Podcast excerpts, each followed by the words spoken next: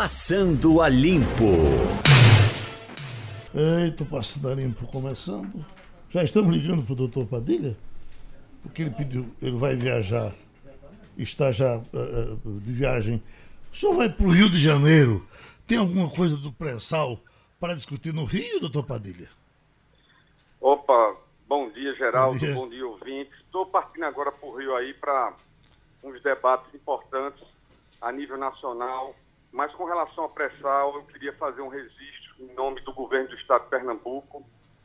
Ontem, às 10 da noite, o governador Paulo Câmara, o deputado federal Tadeu Alencar, o deputado federal João Campos, o deputado federal Augusto Coutinho e o deputado federal Fernando Monteiro se mostraram grandes, mais grandes pernambucanos, ajudando a construir o texto. Eu tive o privilégio de participar com eles na construção do texto para minimizar os prejuízos inerentes aos estados do Nordeste, Pernambuco, Ceará, Alagoas, Paraíba, com relação à mudança de critério na Câmara, com relação à sessão onerosa, que é essa questão do pré-sal, bônus de assinatura, que tem que fazer um mega leilão até o dia 6, um mega leilão de 106,5 bilhões. O que foi que a gente minimizou os prejuízos com a ajuda do governador e desses deputados federais colocamos uma redação que o recurso que não dá mais tempo de entrar até dezembro, esse recurso só, só virá para Pernambuco e para os demais estados e municípios no começo do ano que vem, face da demora da Câmara Federal a fechar o acordo, esses recursos vão poder ser utilizados no pagamento da despesa de previdência, porque da forma como estavam construindo, apenas seriam destinados para fazer aporte no fundo previdenciário, ou no fundo para quem vai criar complementar, ou no fundo defasado dos estados. Ou seja, se você já tem um déficit previdenciário de mais de 3 bilhões, se for para o atuarial, é um déficit altíssimo, muito maior do que esse, esse recurso não ia ser utilizado para nada, ia ficar no fundo guardado a vida inteira. Então a gente conseguiu mudar a redação e vai poder utilizar no pagamento de previdência e, evidentemente, fazendo isso, vamos poder ter recursos para fazer investimento no começo do ano que vem. Isso foi uma vitória, volto a dizer, do governador e desses parlamentares que eu citei ontem à noite, na, no fechamento do acordo, na aprovação da lei que agora vai para o Senado e depois para a sanção do presidente com o secretário Décio Padilha. Wagner. Bom, então, é, secretário, significa que o governo ficou satisfeito com a solução encontrada pela Câmara ontem, né? Já que é, esse acordo foi fechado e não houve necessidade sequer de votação. Foi uma votação simbólica, foi aprovado que agora segue para, para a Câmara. É esse acordo ao qual o senhor se refere agora, não é isso? Bom, o nosso governo né, não ficou satisfeito com o acordo, porque o acordo ele retirou 200, ele, ele retirou 276 milhões do Estado de Pernambuco. O Estado de Pernambuco ia receber 710 milhões e agora vai receber um pouquinho mais de 473. Então, a gente perdeu aí quase 280 milhões de reais e, evidentemente, a gente não ficou satisfeito com isso. Perdeu Pernambuco, perdeu Ceará, perdeu a Paraíba, perdeu Alagoas, perdeu Rio Grande do Norte, enfim. Todos os estados que não são exportadores, os estados que não utilizam de forma significativa o recurso chamado FEX, que é de auxílio financeiro à exportação, bem como a Lei Candi, que foi a desoneração em 1997, da lei em 1996, a Lei 87/96, Lei Candi, que desonerou as exportações, como esses estados do Nordeste não são exportadores em volume significativo, a gente perdeu 5 pontos percentuais no critério. Pernambuco e os demais estados, todos eles receberiam 15% com os critérios do Fundo de Participação dos Estados, o que iria beneficiar os estados pobres e não exportadores, mas aí de última hora a Câmara mudou isso, colocou para 10% no FPE e 5% dividido 2,5% para o FEX critério do FEX e 2,5 para Lei Candi, nos prejudicou, nos tirou, como eu disse, quase 280 milhões, mas a gente faz o registro que mesmo diante desse prejuízo financeiro para o Estado de Pernambuco, o, esses deputados, junto com o nosso governador, conseguiu de última hora salvar uma redação para, pelo menos, diante do prejuízo, esse recurso ser aplicado, porque do jeito que estava sendo costurado pelo governo federal e por determinados parlamentares que o que ia acontecer se esses parlamentares e o governador não tivessem feito uma intervenção à noite era que, além do prejuízo, a gente não ia poder utilizar o dinheiro em nada, ia ficar parado no fundo. E agora não. Então, não ficamos satisfeitos com o acordo, mas ficamos satisfeitos em atenuar o prejuízo. Ô secretário, o, o Estado trata como um prejuízo um, um, recurso que chega extra, ou seja, não estava é, é, é, contabilizado, digamos assim, no caixa do Estado. É um recurso extra, é um leilão do pré-sal. Uh, e outra coisa que eu quero saber também, é, o governo não ficou satisfeito também com a decisão de que o Estado só vai, ter, só vai poder usar essa verba prioritariamente para pagar a dívida da Previdência? Bom, são duas coisas importantes. A primeira é, é prejuízo sim, porque já tinha sido acordado anteriormente, já tinha, já tinha vindo o debate no Senado Federal de que a gente iria ter a repartição de 15% para todos os estados da federação, que representa 10,95 bilhões para distribuir com os estados, com critério exclusivamente do FPE. Isso tinha sido acordado no Fórum de Governadores, acordado com, com senadores, com deputados, e isso mudou de última hora. A gente tinha que a outra repartição, os outros 15%, que dá, também dá 10,95 bilhões para os municípios, não foi alterado. Os municípios realmente saíram numa situação bem mais favorável do que os estados nesse debate aí. Teve a novidade que entrou quase 3 bi para o Rio de Janeiro de última hora a nível de indenização, aqueles 33,6 bi que vai para a Petrobras e o resto, os 49 que fica com a União. Então, realmente, houve um prejuízo, porque já tinha um acordo, um prejuízo de todos os estados do Nordeste, porque já tinha sido fechado essa redação e a construção nesse sentido, mudou de última hora. Então é prejuízo porque ia no outro caminho. E esses recursos deixaram de entrar nos estados do Nordeste e foram para os estados do Sudeste, os exportadores. Então é prejuízo sim, foi um, foi um efeito Robin Hood e avessas. Ao contrário, tirou dinheiro de pobre e botou dinheiro para rico. Então isso é um prejuízo para a República Federativa, não só para os estados do Nordeste. Eu acho que foi um critério equivocado. E do ponto de vista da Previdência, a gente queria que o recurso fosse para investimento. No caso dos municípios, a redação ficou mais flexível. Eles podem utilizar ou investimento ou na Previdência. O da gente, a gente tem que utilizar na Previdência, se sobrar recurso é que vai para investimento.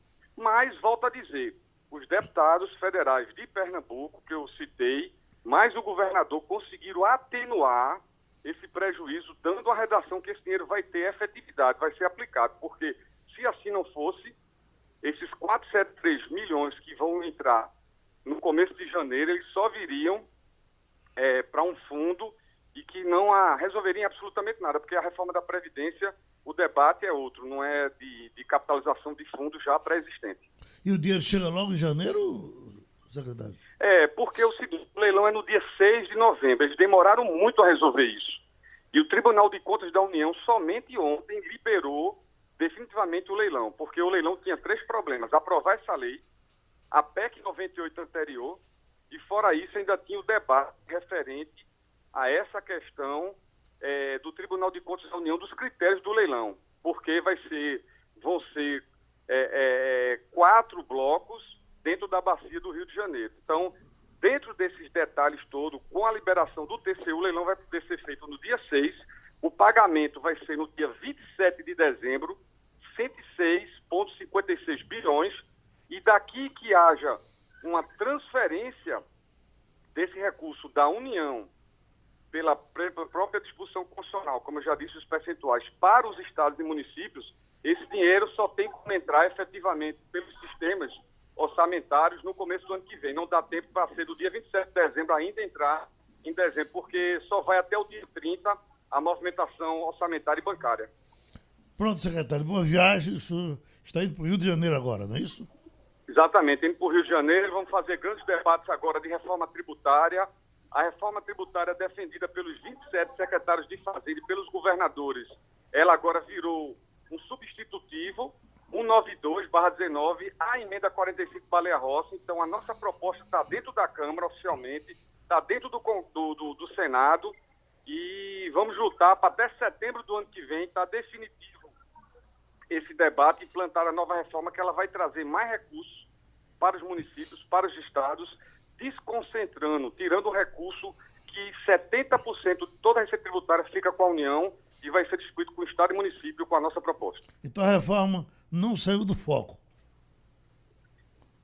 É, Geraldo, está cortando um pouco, eu estou embarcando agora, não ouvi. Um abraço, boa sorte. Aproveitando você logo, Felipe, o delegado fica. O delegado, o delegado Israel Rubis, se se referindo ao delegado Israel Rubis, lá de, de Arco Verde, Geraldo, é, ontem saiu uma decisão da segunda vara civil lá da comarca de Arco Verde, é, determinando a suspensão da portaria assinada no final de setembro pelo secretário de Defesa Social, que previa aí a transferência de, dele do município de Arco Verde para o município de Vitória de Santo Antão. Então, a, é, é, imediato, né? Até o, a, o, final da noite de ontem, a Secretaria de Defesa, Defesa Social ainda não tinha sido notificada da, da, decisão judicial, então, e muito também o delegado, né? Também não tinha sido notificado, então, mas ele já, já isso aí já deve estar sendo, já deve estar sendo. Ele, inclusive, quando eu falei com ele ontem, já estava de volta para Arco Verde, ele estava em Vitória. E vamos ver aí esse rolo, né? Se é que vai haver algum, algum recurso por parte do, do governo via, via PGE. Mas o fato é que ontem à noite já teve uma manifestação. O delegado postou na, nas redes sociais dele que estava voltando, então ele é uma pessoa idolatrada lá em Arco Verde, então a, a, comoção na cidade já é grande aí com essa, com essa volta. Resta dele. saber, é, Felipe, qual será a atitude do governo do estado agora. Em geral, né? os governos não aceitam. Né? É, é. Em geral, em geral não recorre, aceitam, recorre. Recorre, vai para a segunda instância, a decisão é de isso, primeira instância. Isso. Né? É, vamos saber qual é a reação do governo do Estado. Tem que ser terminado como o governo é, quer. Né? Exatamente. exatamente. Vamos saber se o governo do Estado vai, de fato, peitar a vontade da população que você presenciou e Isso. garante que major, majoritariamente a população. Mas ma, majoritariamente é? mesmo, mesmo, maciçamente né? a população Exatamente. de Arco Verde. Então, vamos saber ah. o, que é que, o que é que o Estado vai decidir aí, né? Uhum. Felipe tinha levantado uma possibilidade, quer dizer, Felipe não, a, a na, na sua ida a Arco Verde, uhum de que ele estaria se candidatando a, nas próximas eleições a vereador, a prefeito. Uhum. Acho difícil, mas provavelmente a vereador da cidade, isso procede. Eu fiz essa pergunta, Adriana, textualmente a ele nesse, nesses termos. Ele, e ele desconversa. Disse, não, não vou falar sobre política Sim, mas é uma coisa que se fala muito na cidade, delegado. Assim, não, mas eu prefiro não falar sobre política. Ele dá aquela desconversada é. que às vezes, se você lê nas entrelinhas, né, tem aí. Ele não diz que não, né? Exato, e, ele e, não crava a, que não. Ele e a gente que não sabendo, quer conversar sobre política. E a gente sabendo que tem uma geração atual de delegados Exatamente. que se transformaram em políticos. O maior símbolo aí é Gleide Ângelo. É, né, eu com, citaria com Eric Lessa também, expressiva. atual deputado pelo PP na, na, na, Assembleia Legislativa, que se elegeu dentro desse mesmo, desse mesmo modelo. Era um delegado muito carismático lá em Caruaru. É, me, me referia a Gleide especificamente porque foi líder claro, né, de votação. Claro. Foi a deputada mais votada. Mais votada, né? E... E, acabou, é uma pessoa que fez carreira na polícia uhum. e por causa de sua atuação policial e principalmente, eu acredito que em defesa de, das mulheres, de combate ao feminicídio, acabou tendo uma expressão. E a penetração popular mesmo, né? Muito. Gleide é um, é um fenômeno. E acabou né, tendo massa. uma votação expressiva e a gente é, é, tem que ficar alerta também para até onde é um serviço prestado à comunidade, até onde entra uma questão política, só para que o ouvinte também fique Nesse alerta. Nesse caso né? de Arco Verde, é, a, as circunstâncias colocam a, essa possibilidade claramente para o delegado. Muito. A população foi para a rua pedir para ele ficar. Muito. Então é aquela ocasião, né? Na verdade, é aquele ditado que se diz: é um cavalo está passando selado. Vai deixar de ser de vereador para ser prefeito. prefeito. Sem dúvida, sem dúvida. Pelo menos a oportunidade está aí. A gente não sabe o que vai acontecer. Estamos ainda a um ano da eleição do ano que vem. E foi um movimento, Mas... Wagner, no caso de Arco Verde, ele começou de forma muito orgânica, né? Começou com a, com a população e depois foi encampado por entidades como CDL, Associação Comercial, Maçonaria, e a oposição Lions, que também deita e rola, né? É, e aí é. a gente sabe que tem aí a política por trás, mas assim, começou de uma forma bem orgânica mesmo, os protestos na frente da Câmara, né? Tem vários vídeos, é um negócio, é. você vê de gente, né, do que você imaginava. Então cidade. veja então, só, essa, essa situação Uh, você avaliando também a, a, a, política local, que já vem de sucessivas reeleições, entendeu? Uhum. mesmo grupo. É. Uh, mesmo que se dividindo aqui a A política do interior, que, que, que quase, regra geral, é, é, é dilacerada entre duas uhum, partes, né? Exatamente. Um grupo político e outro grupo É quem está dentro e quem está fora. É, exatamente. Né? Quem está dentro quer ficar, quem está fora quer entrar. Isso. Naturalmente. Então, Isso veja mesmo. só, as situações todas que a gente avaliando assim, forma aí um caminho para que ele possa, de fato, encampar uma candidatura. E como a Adriana falou, né, ele não, não, não disse que não. É. Apenas disse que não queria falar. Agora você veja, uma coisa chama a outra. Também na área de segurança. O Conselho Nacional de Justiça está divulgando um estudo de que no Brasil só 10% dos assassinatos chegam ao resultado final uhum. dos, dos seus julgamentos. É um número baixo. 10%. Ouvi a matéria aqui 90, na Rádio Jornal agora há pouco. 90% muito estão grave, sem solução. Muito estão grave, solução. muito grave. Meu Deus. E, e, eu, se eu não me engano, eu, eu, peguei a matéria do mês, que foi Dias Toffoli que falou sobre isso foi. na matéria, e ele dizia, chamava atenção que é, a grande maioria desses casos são de pessoas pobres. Ele até dizia assim que o crime é, ele tem classe social, né? Ele chama mais atenção. A vida tem tem, tem uma classe social que chama mais atenção é. quando, naturalmente, alguém mais conhecido de uma, de uma camada social mais alta, isso chama a atenção da sociedade, que muitos... É, e quando você não fecha o ciclo da, da, da investigação, é, você aí você tem a, a, impunidade que é o motor de mais e mais crimes, né? Por exemplo, muitos criminosos nessa nessa é, nessa faixa dessa guerra que se desenrola na, na, periferia são criminosos contumazes. Então o cara cometeu um, você não investigou um assassinato que ele cometeu, ele vai cometer Sim, o segundo, são o locais terceiro, de tráfico, o, né? exatamente. Que, que, que, já naturalmente vulnerabiliza Exato. aquela população. É, quem não é criminoso vive no meio do crime, Exato. né? É, é, como aconteceu com a menina que foi assassinada no Rio de Janeiro, né? Ainda não se sabe por quem, mas o fato é que ela foi assassinada uhum. por uma bala. É, e provavelmente foi da polícia, mas é, é, é, é o caso claro para mim de alguém completamente inocente que é assassinada por causa de tráfico de drogas, por causa de, de disputa, por causa, enfim. Então esses 10% devem cair aí, uh, uh, pelo menos 8% em cima de assassino pobre. Assassino rico. Não, de jeito nenhum, vai Geraldo. Você. Vai procrastinando, procrastinando, terminando sendo preso não tendo punição. É, isso. É, você, é, é, você tem casos famosíssimos. Eu lembrei agora o de Pimenta Neves, jornalista Pimenta Neves, que lá em São Paulo, que ele assassinou a namorada e de, de recurso, assassino confesso, né? Assassino confesso é, Sandra Gomide, se não me engano, ela era Sandra jornalista Gomide, também. jornalista Sandra Gomide e ele também jornalista. E, e aí de, de, de, recurso em recurso até que prescreveu e é exatamente isso que veja que neste caso, Felipe, a gente está falando de duas pessoas públicas de, e de classe social é. elevada. Uhum. Sandra não era é, uma desconhecida, não era, era alguém que tinha uma profissão, um status social ali. É, já que a gente está nesse assunto, eu vou, vou puxar aqui uma coisa que me impressionou muito. Não sei se vocês ouviram também, a Rádio Jornal deu há pouco a matéria. É, uma denúncia que chegou, duas denúncias que chegaram à TV Jornal ontem, e a gente está repercutindo uhum. isso e investigando com muito cuidado, porque a gente sabe que a polícia ela é prioritariamente para sua função é proteger a população e ela faz isso de fato, efetivamente. A gente precisa de uma polícia honesta, séria, decente. Mas são dois casos de denúncia de extorsão de policiais. Duas pessoas que estavam andando no meio da rua. Uma mulher que acabava, tinha acabado de retirar o benefício é, do filho doente de 14 anos Estava indo para casa, foi abordada, precisou dar o dinheiro, porque, segundo ela, se não desse o dinheiro, ela ia ser botada no camburão e deram um telefone a ela, levaram o, o dinheiro dela. E o segundo também, andando no meio da rua, não, isso é dinheiro de tráfico, me dê. E ele deu. E aí a gente fica esperando que realmente esses casos sejam investigados e de nossa parte a gente se compromete a tratá-los com muito respeito, tanto a quem acusa quanto a quem está sendo acusado. Seguimos o primeiro-ministro a ser demitido por Bolsonaro foi o doutor Gustavo Viviano.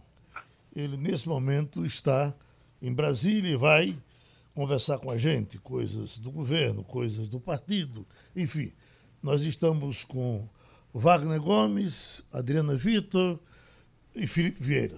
Você, Felipe, por gentileza. Doutor Bebiano, bom dia. É, apesar de o senhor estar aí afastado já desde o iníciozinho desse governo, o senhor tem aí um grande conhecimento do entorno do, do, do, presidente Bolsonaro, né? Nessa confusão aí que se desenrola no momento entre ele sair ou não do, do, do PSL, que é, qual é a visão que o senhor tem aí da, da base parlamentar, principalmente na Câmara, né? O PSL tem 53 deputados e a gente não vai poder dizer aí que todos tenham uma uma fidelidade canina né, ao presidente. No caso do presidente sair, o, como é que o senhor acha que se comportaria essa base?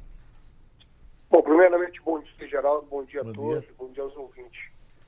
É, eu vejo eu vejo que quem definiu melhor essa situação numa frase até muito engraçada foi o Major Olímpio, é, senador eleito pelo PSL uma pessoa que sempre foi um aliado de primeira hora do presidente Jair Bolsonaro. O Major Olímpio, o senador Major Olímpio, definiu da seguinte maneira: se o presidente deixar o PSL, é como uma pessoa que mora sozinha que foge de casa.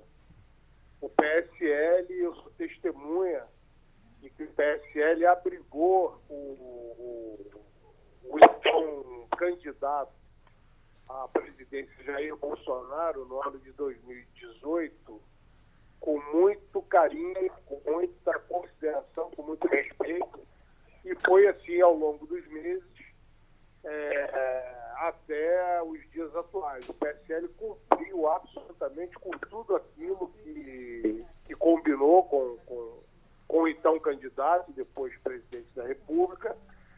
É, então, me parece uma atitude desastrosa do presidente. É, a impressão que eu tenho, pelo que foi é, divulgado pela imprensa e, e, o próprio vídeo que mostra a fala dele para aquele pré-candidato, digamos assim, aí de, de, de Pernambuco, é, foi uma fala desastrada, descuidada e revelou assim uma baixa consideração, digamos assim, com, com o presidente do partido, Luciano Bivar, sempre foi correto e atendeu aos peitos do presidente. Esse assunto... em, relação a, em relação à base, é, os deputados que formam a bancada do PSL, há alguns deputados ali que fizeram um trabalho de anos para o presidente, principalmente no Nordeste, que foi uma região muito difícil, uma região tradicionalmente é, ligada e simpática ao PT ao ex-presidente Lula. Então, há muitos deputados ali que fizeram um trabalho muito, muito forte ao longo de muitos anos e que sempre foram muito leais ao presidente. Esses deputados, parte deles, é, parte desses deputados está muito decepcionada com o presidente com a postura que o presidente adotou depois de eleito. O presidente tinha uma postura muito humilde, muito simples antes de ser eleito, e depois da eleição passou a ter um outro comportamento. Isso surpreendeu muita gente. Alguns deputados se manifestam nesse sentido, outros preferem omitir isso da opinião pública, até porque tem os seus interesses pessoais. E há um, um segundo segmento, um segundo grupo, de deputados eleitos que foram pessoas de última hora, que se engajaram ali na campanha, surfaram no nome Bolsonaro, que foi o nome forte das última, na, da última eleição, e esses não têm muito comprometimento, nem com o presidente, nem com o governo, estão observando ali o que vai acontecer, né? É, meu, a minha visão é essa, a coisa está bastante confusa. Ontem, ontem à noite, esse assunto estava sendo dado por encerrado pelo presidente Bolsonaro, simplesmente dizendo, não, isso é feito briga de marido e mulher. É fácil assim? Não, eu não acho. Eu acho que, eu acho que o presidente ficou com a cara na vitrine, porque foi gravado e foi divulgado. É, não sabe o que falar, ficou de pendurado ali na brocha tinha que falar alguma coisa, muito sem graça, e jogou isso aí no ar. Mas não, é verdade. Ele abriu uma crise totalmente desnecessária. Eu acho que o que realmente importa é que o Brasil, diante de uma crise tão grande, provocada pelo PT, né, uma, crise, uma crise econômica como nunca antes vista. É esse o grande problema que o Brasil precisa superar. É o desemprego, é a fome, é, enfim, os problemas é, econômicos que o Brasil tem. E o que surpreende é que o presidente, por si só, é uma máquina de crise. Né? Ele abre uma crise depois da outra e o PT, a oposição, de um modo geral, fica sentada, de camarote, observando, dando risada, porque não precisa trabalhar, não precisa fazer nada. Uhum. O próprio presidente abre contra si e o seu governo crises sucessivas que são desnecessárias, né? Uhum. Agressões a seus próprios aliados. Então, ele vai se isolando, vai ficando sozinho. Isso é muito preocupante para os interesses do país. O senhor que está vendo aí de pertinho, que conhece o presidente há tanto tempo, esse governo ainda tem jeito, eh, doutor Viviano? É, o governo está tá no início, digamos assim, né? Se bem que já daqui a pouco o ano acaba e teremos um ano de governo. Eu acho que Jair Bolsonaro está jogando no lixo a oportunidade de entrar para a história do Brasil como um grande estadista. Ele tem um mérito é, gigantesco de ter arrancado o PT do poder, ele tem um mérito gigantesco de ter quebrado um paradigma eleitoral. É, nós temos por hábito, por hábito, sempre demandar muito dinheiro para suas campanhas e tal. E o presidente Jair Bolsonaro fez uma campanha no, em nível nacional, gastando muito pouco, gastando um terço do que custa a campanha de um deputado federal. Então, ele, ele tem o mérito de ter um, constituído um, um ministério é, técnico com pessoas, algumas pessoas boas, outras nem tanto, mas algumas pessoas de muita qualidade, não é? como o ministro Moro, como o ministro Paulo Guedes e tudo mais. Agora, a família do presidente atrapalha demais. Os filhos se metem em tudo e, enfim, eu acho que isso tem atrapalhado o presidente e tem faltado a ele um pouco de pulso. À medida em que ele decidiu concorrer à presidência da República, e foi ele, ele passou a ser o pai de todos os brasileiros.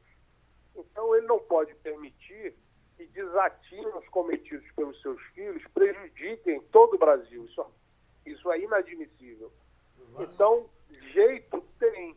O que eu não vejo é, são atitudes de, por parte do presidente no sentido de dar um corte no baralho, passar a ter uma postura um pouco mais sóbria, com, com respeito à liturgia do cargo.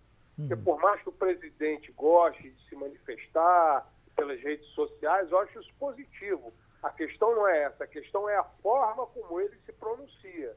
Então, não adianta. Se o presidente do Brasil tem que ter um pouco mais de sobriedade, um pouco mais de cuidado na fala, é, muito mais habilidade política, porque nós não vivemos numa ditadura e sim num sistema democrático, em que a conversa, o diálogo é, é, é fundamental para que haja avanço. Oi, Wagner Gomes. É, ministro, a exoneração do senhor se deu no momento em que se originou a suspeita de que o PSL teria usado candidaturas laranja nas eleições do ano passado.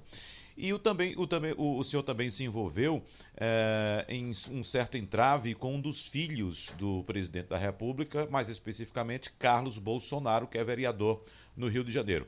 A crise é, das candidaturas laranja persiste, inclusive vai recrudescendo porque agora o ministro do Turismo foi indiciado também.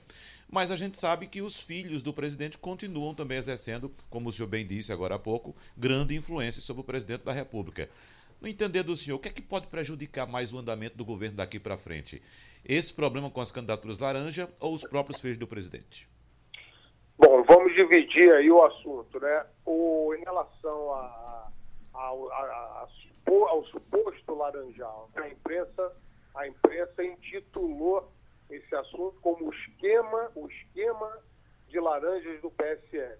O que eu posso dizer é o seguinte: a minha, a minha alçada, a minha competência é, como presidente, então presidente nacional do PSL, interinamente, era cuidar da campanha do presidente da República. E eu dividi dividia essa tarefa com a função de coordenador de campanha. Uma campanha sem dinheiro. Nós viajávamos o Brasil inteiro em avião de carreira, fazendo conexões difíceis, comendo mal, passando madrugada em aeroporto. Isso foi. Então, o meu tempo era dedicado à campanha do presidente e é, a garantir, até do ponto de vista jurídico, que a legenda seria dele e ele poderia concorrer à, à, à presidência. Então, vou te dar aqui aos ouvintes um parâmetro de comparação para mostrar que essa questão de, de laranjal é uma falácia. Nunca existiu esquema algum, até porque a matéria-prima para esse suposto esquema nunca existiu. A matéria-prima de um esquema é o dinheiro. E o que é o esquema? O esquema é o conluio de diversas pessoas que se juntam para obter uma determinada vantagem ilícita. No caso do PSL, o PSL trabalhou toda, todo o Brasil, para todas as.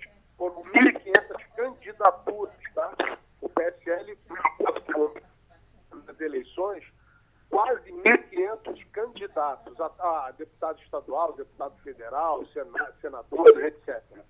O PSL teve 9 milhões de reais para trabalhar é, todas essas 1.500 candidaturas pelo Brasil. 9 milhões de reais. Qualquer ouvinte que entre no Google e coloque lá qual o custo médio para a campanha de um deputado federal, gira em torno de 5 milhões de reais. Então, o PSL, é, tomando-se por base esse custo médio, teria condições de fazer um deputado e meio. E, no entanto, fez 52 deputados, fez quatro senadores, fez quatro governadores de Estado, com 9 milhões de reais. Se nós pegarmos o MDB e o PT, que foram os partidos que mais receberam fundo eleitoral, os dois em conjunto receberam meio bilhão de reais.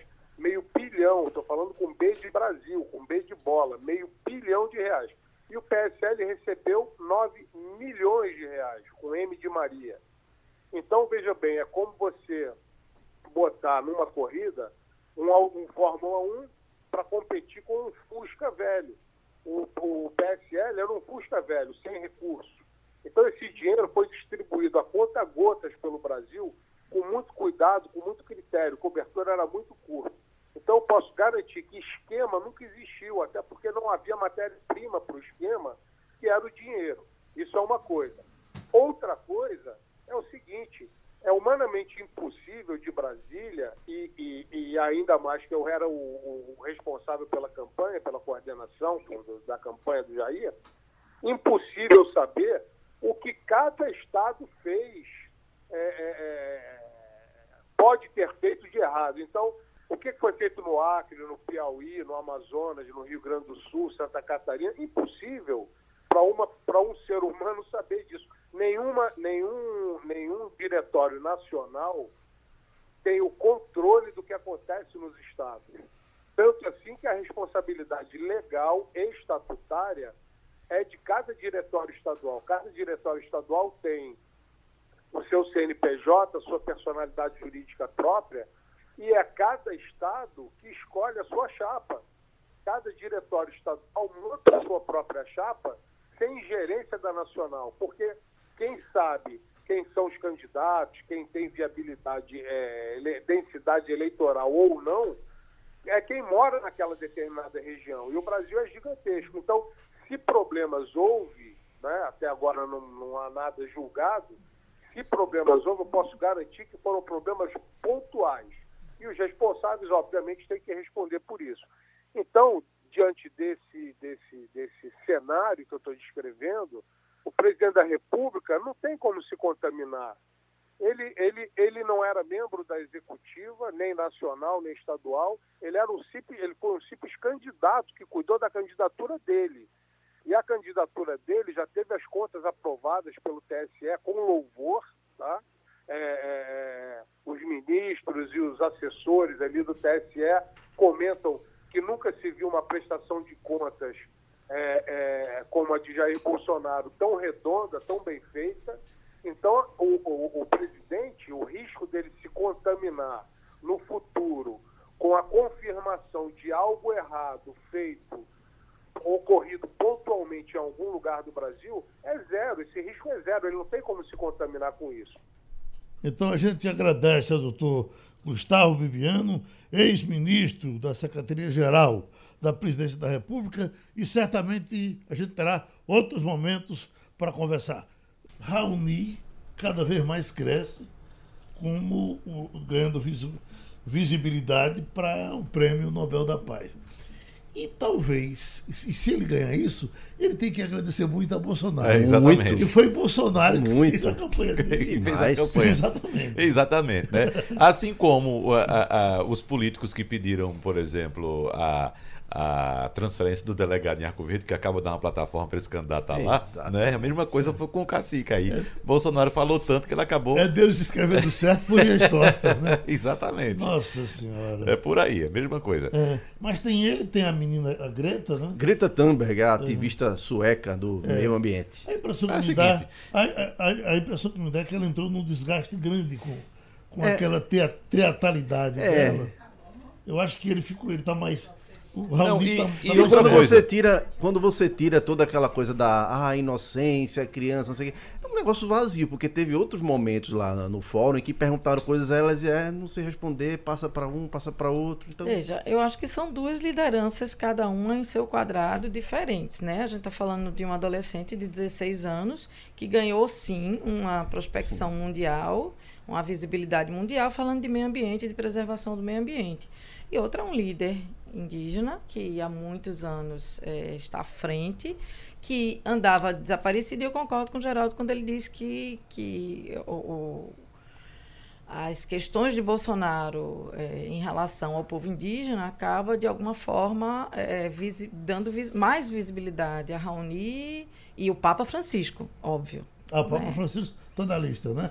Papa então, Francisco, que, que chamou atenção. Eu já tenho porque torcer. Eu nem vou torcer do... Raoni, nem vou torcer por essa menina. É o Papa. Agora nós estamos. É uma boa torcida. Uh, o doutor, o, o, professor Alfredo Gomes, uh, acaba de ser nomeado reitor da Universidade Federal de Pernambuco. E, uh, professor, o senhor foi eleito, o senhor estava. Era o primeiro da lista, o que não vinha sendo um, um costume do presidente de escolher o primeiro da lista. Uma pergunta, o senhor se esforçou para ser indicado ou uh, essa indicação veio de forma normal?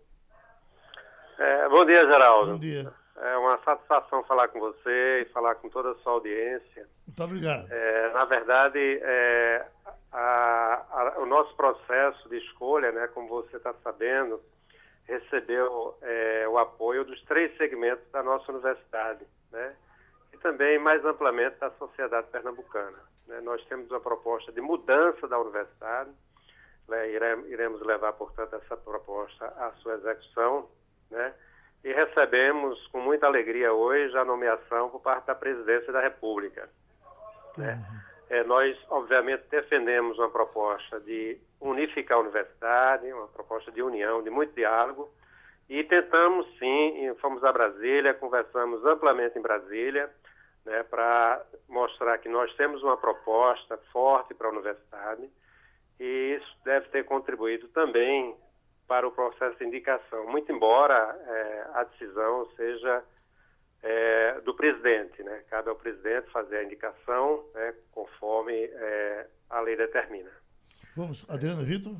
Reitor, é, já posso chamar assim, eu acho, né? Porque a posse acontece ainda esse mês. É, havia uma expectativa, a gente vinha acompanhando de que podia, não poderia não ser o primeiro, ele não tem obrigação, o presidente não tem uma obrigação, não tem nada que em lei que diga que ele precise nomear o primeiro. Já houve casos em que ele não nomeou o primeiro da lista e, e isso cria uma certa, um, uma certa insatisfação na comunidade acadêmica. Eu queria saber como é que isso foi recebido, como foi essa expectativa dentro da universidade. Havia um movimento contrário de gente. Ontem a gente tem a notícia de que é, uma ação popular tentava impedir que qualquer um da lista fosse nomeado. Então, há uma cisão como há no país, a universidade é apenas reflexo disso. E me chama a atenção que o nome da sua chapa era Muda o FPE. O que é que precisa ser mudado na Universidade Federal de Pernambuco? Olha, é muito oportuno a, a sua pergunta, né? Porque, na verdade, é o seguinte, é, na universidade não existe essa divisão como aparentemente querem fazer, né? Então, nós temos proposto e temos conversado amplamente com a comunidade, né? E isso tem sido muito bem recebido. E a expectativa da nossa nomeação é, era amplamente compartilhada por todo mundo. Havia uma expectativa muito grande, felizmente realizada agora, né? Então, nós estamos recebendo muitas ligações, né? muitas congratulações, o que tem sido muito positivo. E nós vamos trabalhar na perspectiva de unificar a universidade aonde tiver divergências que, por acaso, não seja muito boa para a imagem da universidade. Esse é o nosso propósito, fazer uma gestão de união né, e fazer também as mudanças. Quando você pergunta a respeito das mudanças, é necessário destacar, é necessário resgatar, né, recuperar o protagonismo da universidade em articulação com a sociedade e com o mundo produtivo. A universidade é, é, caminhou, de certa forma, isolada nos últimos tempos em relação à pauta, é, digamos assim, municipal, estadual, e nós precisamos ter uma pauta clara como podemos contribuir para o desenvolvimento cultural, econômico, social né, do nosso estado, da nossa região e do, e do Brasil. Né? Então, isso é uma mudança significativa na forma de atuar. Nós também temos uma pauta ampla no sentido de recuperar a infraestrutura da universidade é, para oferecer condições é, boas, né, dignas de permanência aos nossos estudantes, né, aos nossos técnicos e professores nas condições de trabalho. Né? Temos também um passo importante a dar na pauta da inovação. Né? A universidade precisa pautar isso de forma clara e dizer como é que vai se articular é, com o processo de inovação no nosso estado e no país, obviamente, e no mundo. É uma universidade de referência, uma universidade importante no país, mas precisamos sim fazer mudanças para que ela possa realizar, portanto, da melhor forma possível, uma pesquisa comprometida né, com a transformação e o bem-estar social da nossa população né, e do nosso país. Felipe Vieira. É, professor, bom dia. O senhor falou aí, é, em uma das plataformas da sua campanha, foi essa questão do diálogo. Qual a expectativa para o diálogo com o ministro Abraham Weintraub, que é, é, conhecido aí por ter uma posição muito crítica ao que ele considera ah, um, um certo viés aí que existiria nas, nas universidades. Ele é muito contundente a respeito disso. Qual é a expectativa do senhor para o diálogo com ele? É, a, a, nossa, a nossa tradição, eu digo, enquanto é, formação, seja no âmbito acadêmico, também na gestão, é fazer a gestão na, é, na base do diálogo e da proposição. Né?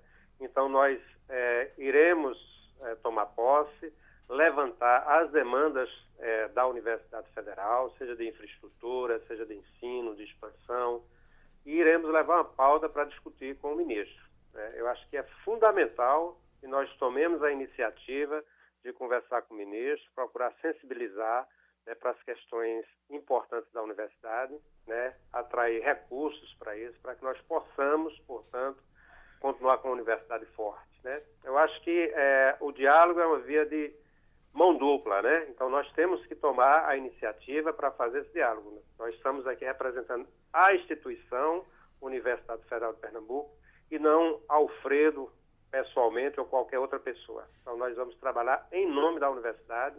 Isso é uma perspectiva que nós defendemos na campanha e pretendemos levar, portanto, como uma maneira de fazer a gestão da universidade. Professor, eu queria continuar nesse assunto da, da infraestrutura. O senhor falou aí da recuperação da infraestrutura da universidade. Há um certo, há um certo tempo eu tive é, lá, inclusive eu sou, eu sou é, egresso da Universidade Federal, e é, me espantou um pouco o, é, a, a, degradação do ambiente. Eu queria saber se está na pauta do senhor, por exemplo, até onde vai essa liberdade, né? A liberdade que as pessoas têm de, de, de circular, de, é, de viver o ambiente e, por exemplo, questão como pichação interna, que eu vi bastante. É, o senhor pensa em trabalhar isso quando o senhor fala em recuperação é, da estrutura universitária, isso passa também pela, pela por esse programa? Ô, Felipe, me permita, minha pergunta é nesse sentido também. Tá. Eu quero pegar carona para economizar a pergunta e a gente liberar também o professor Alfredo Gomes, porque eu quero constatar da mesma forma, uhum. como egresso também da Universidade Federal de Pernambuco, que já eu naquela também, época. Somos três, somos três. Final da década de 90, começo dos anos 2000, já estava numa situação muito ruim e agora está muito pior. Muito, muito. muito pior. É uma coisa lamentável. lamentável é, dói no coração da gente, professor, e a gente percebe que isso também pode, de certa forma, interferir no desempenho acadêmico da instituição.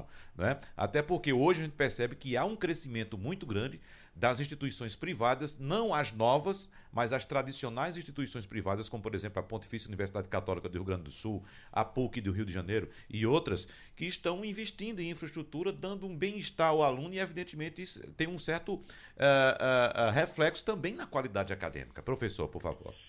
Não, sem dúvida. A questão da infraestrutura, tanto no sentido como vocês colocam, certo? Quanto no sentido mais amplo, por exemplo, mobilidade, acessibilidade, espaços de convivência dentro da universidade, né? é, a questão dos telhados. Então, tem uma pauta ampla da infraestrutura que é uma prioridade central da nossa gestão.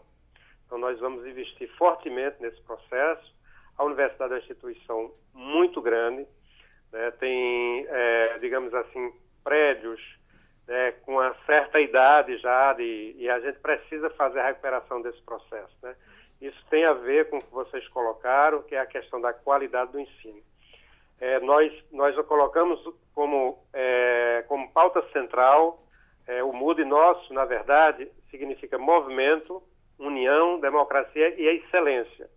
Então, a excelência acadêmica é uma pauta fundamental é, da nossa gestão. E nós não vamos preterir é, essa questão em nenhum momento.